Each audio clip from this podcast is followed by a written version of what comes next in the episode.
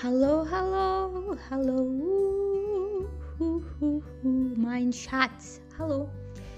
Uh, não, olha, sinceramente, eu particularmente assim não gostei muito do meu início, então, uh, bom, vou tentar fazer de novo aqui.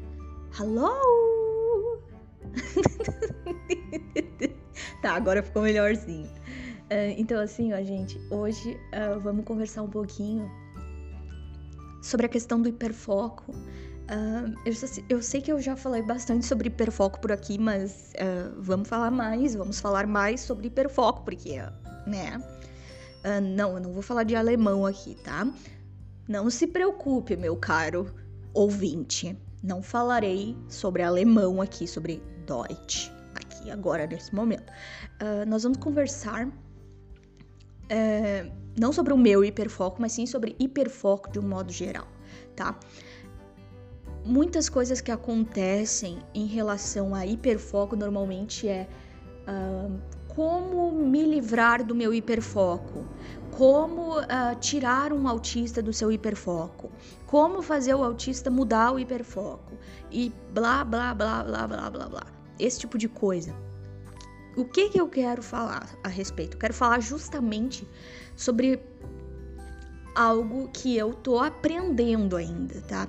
É, é tudo que eu falo aqui eu, eu tô aprendendo. Eu não, eu não sei de nada, eu, eu sou uma mera estudante. Uh, então, assim, uma coisa que eu que eu percebo é que assim lutar contra o hiperfoco não dá certo, galera. A gente só entra em depressão, a gente fica mal, a gente começa a ter crise o tempo inteiro, a gente começa a ter vários problemas de autoestima e no fim das contas a gente acaba tendo que se render ao, ao nosso hiperfoco, porque senão a gente realmente não consegue ficar bem de novo. Aí, o que, que acontece muitas vezes, assim, falando em relação a, a, por exemplo, mães e pais de crianças autistas, é muitas vezes assim, ah, eu vejo que meu filho gosta de. gosta só de, sei lá, de roda, gosta só de. de, de dinossauro, gosta só de. Uh, sei lá. É, qualquer coisa, entendeu? Gosta de quebra-cabeça, gosta de carro, gosta de tartaruga, animais, sei lá, qualquer coisa, né, que seja é, interessante para ele. Uh, e aí muitas vezes essa, esse pai, essa mãe fica muito preocupado pensando, nossa, eu preciso tirar o meu filho disso porque ele só fica nisso, ele, ele vai ficar, sei lá, é, alienado ou alguma coisa assim, né? Mas na verdade o segredo para o seu, seu filho não ter crises, não ter uh, problemas, é você ajudar ele a construir bases no hiperfoco que ele tem, entendeu? Então, por exemplo, se ele gosta de dinossauros, então dê informações para ele relacionadas a isso, faça o máximo possível para que ele saiba o máximo que ele puder a respeito de dinossauros, porque isso vai fazer ele se sentir muito bem e vai fazer ele se sentir, uh, digamos que, é, um pouco mais uh, integrado. E claro que ele pode, no fim das contas, encontrar amiguinhos que também gostem de dinossauro e que possam brincar com ele de, desse tipo de coisa ou conversar com ele. É, a respeito desse, desse tópico, entende? É muito mais fácil para um autista fazer amizades dentro do hiperfoco, sabe? Inclusive, um, um ponto muito importante: a gente não pode se culpar por ter hiperfoco em alguma coisa e por daqui a pouco ter dificuldade de encontrar alguém que respeite o nosso hiperfoco ou que alimente o nosso hiperfoco principalmente pra gente autista adolescente, adulto, né? É muito complicado porque a gente cresce, obviamente. Quando a gente é criança, tá ok, é muito mais fácil lidar com isso, entendeu? Porque muitas vezes a criança autista ela tem aquele interesse e, e assim. Uh, muitas vezes passa até por, ai, que bonitinho, ele, ele adora isso, ele sabe tudo sobre isso, então ele fala sobre isso o tempo inteiro e, e a família toda acha daqui a pouco muito interessante, tipo, acha, ah, que, que, que bacana, né? Ele, ele fala disso com tanto, é, com tanta veemência, com, com tanto apreço, com, com tanto vigor, é, que, que engraçado, né? E tal. E, só que quando a gente cresce, a gente não perde esse costume, entendeu? Então a gente começa a se deparar que as pessoas já não. Que as pessoas já não, digamos, já não tem mais aquele mesmo olhar de, pra gente de quando a gente era criança. Aí as pessoas começam a achar a gente repetitivo, chato, é, pedante, uh, sabe? Esse tipo de coisa. E muitas vezes, para a gente tentar construir relações ao longo do, do desse processo, né?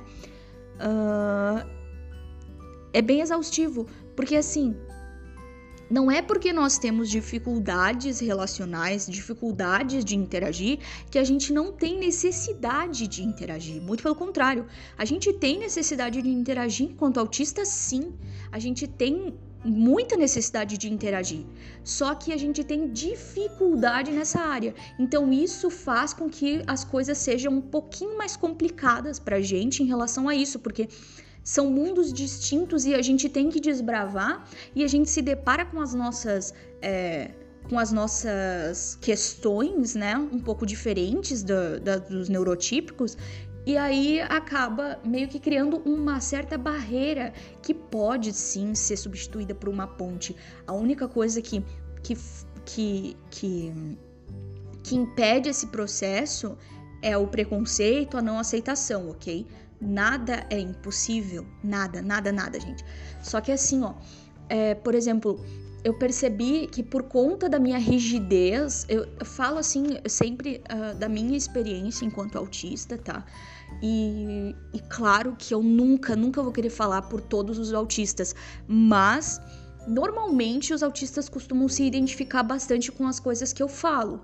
Então eu, eu falo nesse sentido, sabe? Uh, mas longe de mim querer, assim, delimitar alguém, né? Sei lá, alguma coisa assim, né? Uh, assim, ó. Eu tenho interesses muito, muito restritos em certas áreas.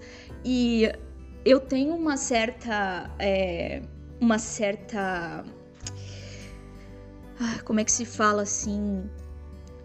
É, meu Deus, me fugiu a palavra. Eu odeio quando isso acontece, porque eu fico procurando a palavra e daí fica um silêncio aqui, daí o pessoal fica pensando, nossa, que saco, silêncio. É, eu tenho uma certa tendência, ufa, encontrei a palavra eu tenho uma certa tendência a, a falar sobre assuntos específicos, entende? Normalmente eles envolvem filosofia, hermetismo, uh, ufologia, é, canecas.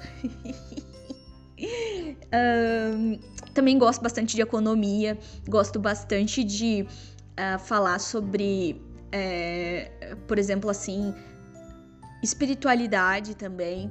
Gosto bastante de discutir a respeito de raças extraterrestres, gosto muito de falar a respeito de extraterrestres.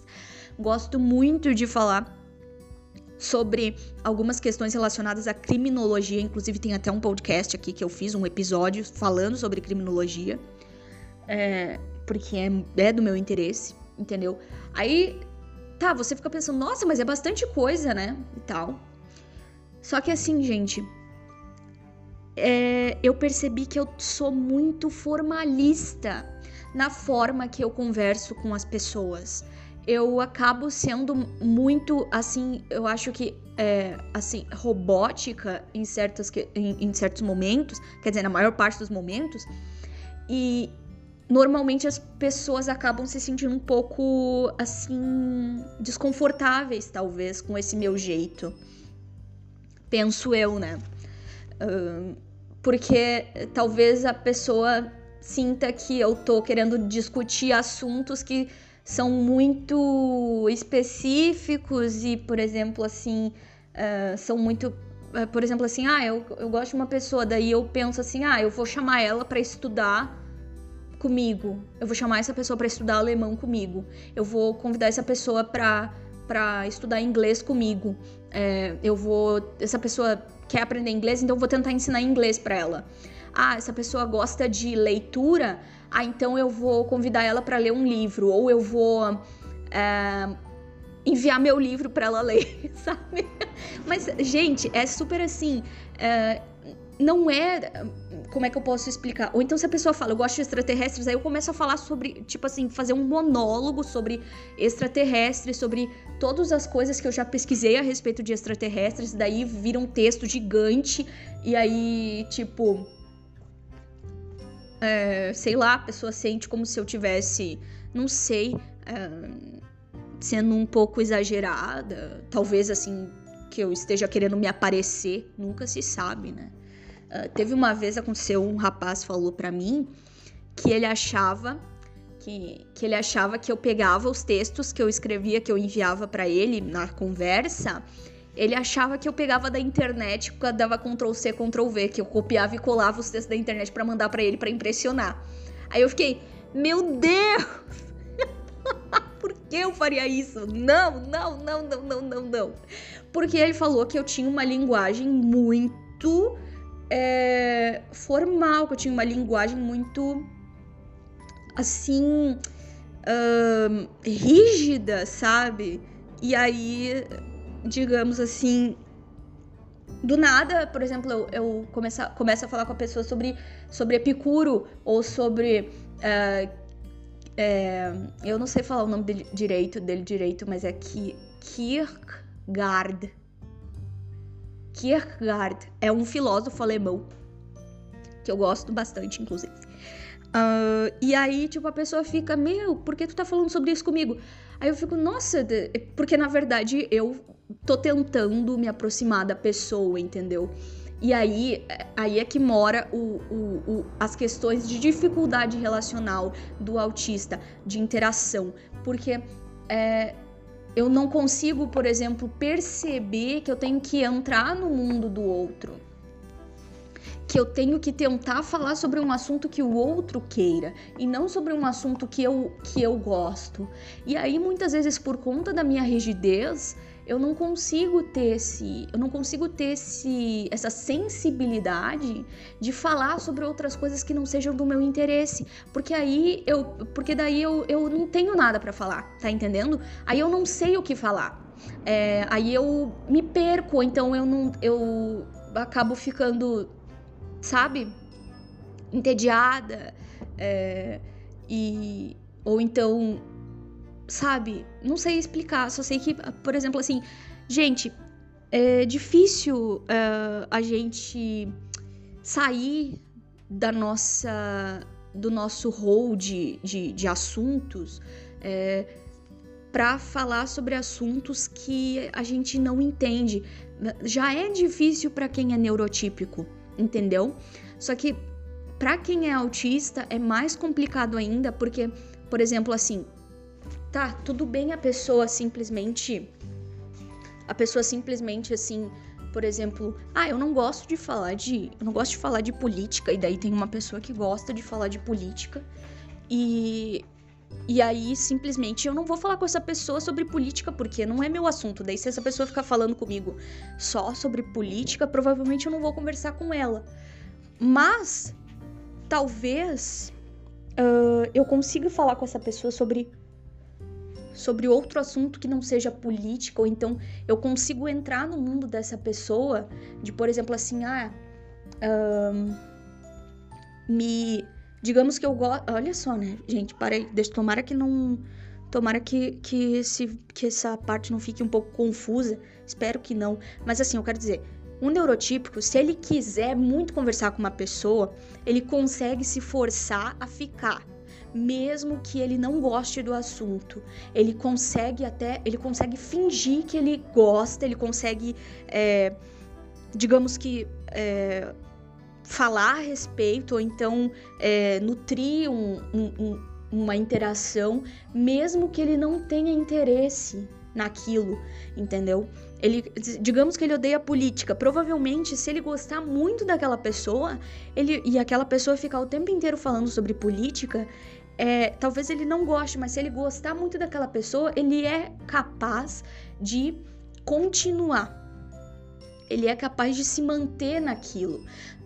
O, o autista, ele provavelmente ele vai uh, ele vai simplesmente sair, entendeu? Ele não vai conseguir ficar ali. Ele sem, sem, ele, sem ele perceber, ele vai estar tá, uh, pensando em outra coisa e ele não vai conseguir nem mesmo disfarçar que ele não tá é, que ele não tá ali, que ele não tá gostando, que ele não tem interesse nenhum naquele tópico. Uh, e pode ser até um pouco rude a forma que ele vai uh, que ele vai assim se portar. Pode parecer um pouco rude pro neurotipo, entendeu? Uh, porque ele não vai conseguir disfarçar isso, sabe? Porque vai ser algo meio automático, entendeu? e muitas vezes, assim, acaba, por exemplo, digamos que gerando bastante conflito essa situação. Mas assim, galera, é uma questão que assim que me ajudou bastante nesse aspecto do hiperfoco é assim, eu parar de tentar sair do meu hiperfoco. Eu parar de achar que eu tenho que ser outra pessoa. Eu parar de achar que eu tenho que ser outra coisa que não eu mesma, sabe? É, inclusive, assim, abrindo o jogo aqui com vocês, sabe? Ontem eu chorei porque eu tava me sentindo mal. Para vocês verem como é um processo, como não é algo que tá bem estabelecido na minha vida, não. É algo que eu ainda tô, eu tô aprendendo a lidar. Porque, well, well, well eu tô vivendo, né? Tenho só 23 anos, não, não tenho experiência suficiente de vida para nada.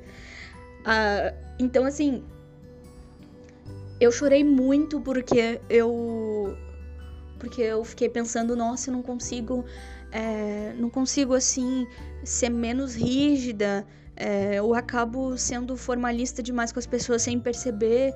Eu acabo fazer, eu acabo tentando interagir com as pessoas de uma forma que elas me consideram meio creepy, meio assim, sei lá, porque ou eu pareço uma obcecada ou eu tipo, tô zero interesse, sabe? Eu pareço uma pessoa obcecada, ou então eu pareço uma pessoa nem aí.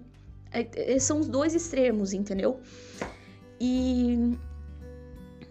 E aí eu chorei porque eu fiquei pensando, é, eu não consigo é, fazer amizades com neurotípicos, eu não consigo manter, ou melhor, não consigo manter amizades, não consigo, é, sabe, algo que perdure. E e aí eu conversei até no grupo no grupo do Léo, né? Do Léo Akira, beijão, Léo, se você estiver me ouvindo aqui, que eu sei que um, você já ouviu alguns podcasts meus, então eu te mando um abraço aí, meu caro amigo, Léo Akira. Meu caro amigo, né? Nossa, super íntima, nada a ver, gente. Não, mas assim. Uh, o que que acontece? O, eu, gente, eu até perdi aqui, eu perdi a linha de raciocínio. Meu Deus do céu, gente. Déficit de atenção é isso aí mesmo, tá? A pessoa se perde no meio das coisas que ela tava falando. É, tá, eu tava falando que eu não. que eu. que eu tava falando. que eu falei no grupo que, que eu tava mal por causa disso, não sei o quê. E aí eu fiquei pensando, nossa, gente, mas eu, eu fiz tantas, assim, digamos, eu interagi tão bem com o pessoal do grupo, sabe? Que também é autista. E aí eu fiquei pensando, cara, o problema daqui a pouco não é, não é isso. É, eu não tenho problema de, de, assim, literalmente assim, não consigo fazer amizade com ninguém. Talvez a questão seja que realmente eu não tenho que tentar interagir com neurotípicos, eu tenho que interagir com autistas como eu. E, e, tipo, eu consigo construir muito melhor um diálogo, uma conversa com uma pessoa autista do que com do que com uma pessoa neurotípica, porque um autista entende o hiperfoco, um autista entende as nossas questões e claro que Todo mundo tem as suas peculiaridades, né? Mas eu percebi que, assim, eu não tenho que me. que me, me punir ou, ou chorar por simplesmente ser do jeito que eu sou, sabe? É, tipo, porque muitas vezes, por exemplo, a minha forma de a minha forma de demonstrar que eu quero me aproximar de alguém é mandando um, um paper, sabe? Uh, de algum de algum assunto que eu ache relevante e tal, principalmente sobre filosofia. Uh, então, assim, é complicado, sabe? Uh, porque eu não percebo, eu não percebia, ou melhor, eu não percebo ainda é, que isso é estranho. Mas, quer saber? Tudo bem ser estranho, não tem problema. Eu prefiro ser estranha. Porque assim, eu não vou tentar ser uma coisa que eu não sou. Eu cansei disso. Não dá certo. Eu só fico me sentindo culpada, porque, ao, porque ao mesmo tempo que eu, eu, eu, eu só fico pensando, tipo, eu preciso ser algo diferente, eu preciso ser algo diferente. Mas no, no, na realidade mesmo, no físico, no materi na matéria, eu não consigo fazer nada diferente do que eu já faço. Então eu só fico me culpando pensando, eu deveria fazer isso diferente, eu deveria pensar diferente, eu deveria blá blá blá blá blá blá. E isso é uma questão muito, uh, muito comum para o autista, principalmente porque numa fase da vida dele, os pais acabaram tolhindo o hiperfoco e fazendo ele sentir como se ele não pudesse se interessar pelo hiperfoco que ele, que ele tem. Que é como se ele não pudesse fazer isso, como se isso fosse algo errado, como se ser a, a, as coisas que ele é, como se fazer as coisas que ele faz fosse algo errado. Então, até desconstruir isso para autista que, que foi diagnosticado tardiamente é muito difícil, gente. Então, assim, se você é mãe, pai de autista, se você tem autista, assim, ó, uh, na sua família e tal, respeite o hiperfoco, até, assim, é, digamos que induza o hiperfoco, é, ajude a estimular, estimule hiperfocos se você percebe que, que, que tá dando certo, estimule mais, deixe a pessoa entrar naquele mundo. Tente encontrar outras pessoas para apresentar para esse autista que estejam nesse hiperfoco, né? Se for uma criancinha, tente encontrar amiguinhos que gostem de tal e tal coisa é, e tal, que possam interagir com ele do jeitinho que ele sabe interagir, do jeitinho que ele consegue interagir e tal. E isso vai facilitar muito a vida quando a gente cresce, entendeu? Porque a gente cresce, a gente não deixa de ser autista depois que a gente cresce. Eu continuo sendo autista, tenho 23 anos. E eu me deparo com muitas dificuldades, e claro que a minha família, em nenhum momento eu posso culpabilizar minha família. Minha família não sabia que eu era autista até os meus 20 anos de idade. Depois que minha família descobriu que eu sou autista, eles, assim, claro que foi difícil no começo, assim, mas todos, assim, procuraram se adaptar. A única pessoa que não, não aceita muito isso é meu pai. Ele, ele acha que. Ele diz que eu não sou autista nada e que não sei o quê. Mas tudo bem, né? Deixa ele lá. E então é isso, gente. Assim, eu espero que eu tenha explicado bastante essa questão do hiperfoco, explicado o quanto é, é o quanto a assim a negação do hiperfoco é adoece o autista né? É, é algo que, que é totalmente uh, prejudicial para o autista a negar o hiperfoco. Não negue o seu hiperfoco, viva o seu hiperfoco. E se não tiver ninguém disposto a estar junto com você nessa caminhada, não se importe com isso. Faça o seu hiperfoco e vai aparecer em algum momento uma pessoa que vai te amar do jeitinho que você é, que vai, que vai uh, daqui a pouco, não necessariamente vai, vai ter o mesmo hiperfoco que você, mas daqui a pouco que vai alimentar a, a, o seu hiperfoco ou ser receptivo em relação ao seu hiperfoco, ser receptivo em relação às coisas que você gosta, sabe? Tipo, eu tenho, tenho o, o, o Matheus e o, e o João eles são super receptivos comigo em relação ao alemão. Então, é, tipo, eu começo a falar alemão, ou eles começam a falar em alemão comigo do nada, mandam um, um hi, uh, um hallo, wie geht's e tal. E é muito bacana, porque, assim, eu me sinto super, super um, é, acolhida né? Então, uh, e eles são autistas, tá?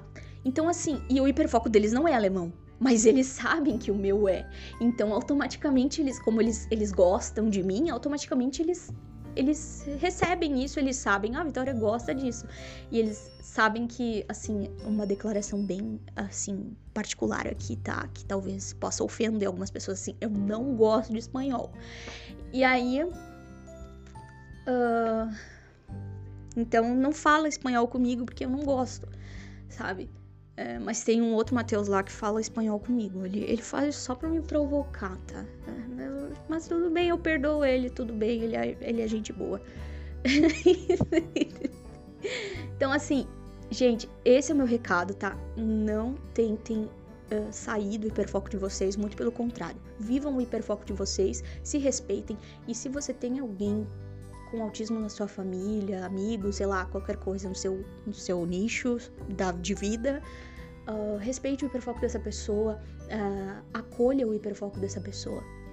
E isso vai ser muito bom para todos os envolvidos, tá?